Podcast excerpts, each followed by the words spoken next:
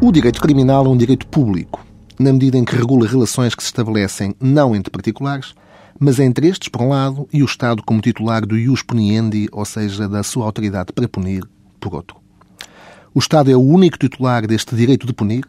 sem prejuízo do direito à autodefesa que se concede aos particulares em determinadas situações.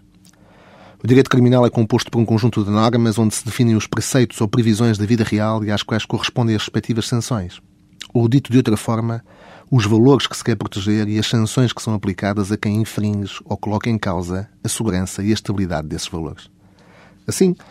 são princípios fundamentais do direito penal os seguintes. Princípio da legalidade, pelo qual apenas aquilo que é definido pelo legislador como lei penal é que pode ter essa natureza. Não sendo ainda admissível quer uma aplicação retroativa das leis penais, a não ser que elas beneficiem o arguído, quer uma aplicação extensiva ou analógica das mesmas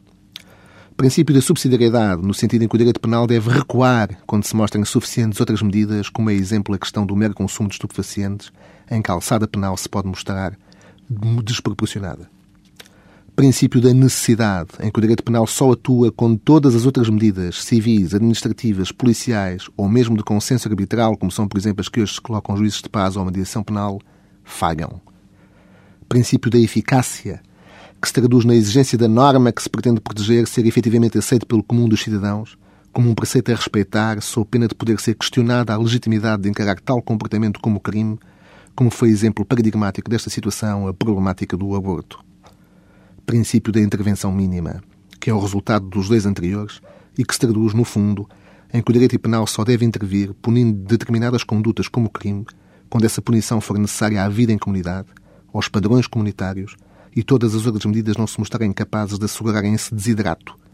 devendo assim o Estado abster-se de intervir em zonas que dizem respeito à vida privada das pessoas, em domínios que são fundamentalmente da consciência ou da moral de cada um e de onde, da sua prática, não resultam quaisquer consequências para terceiros.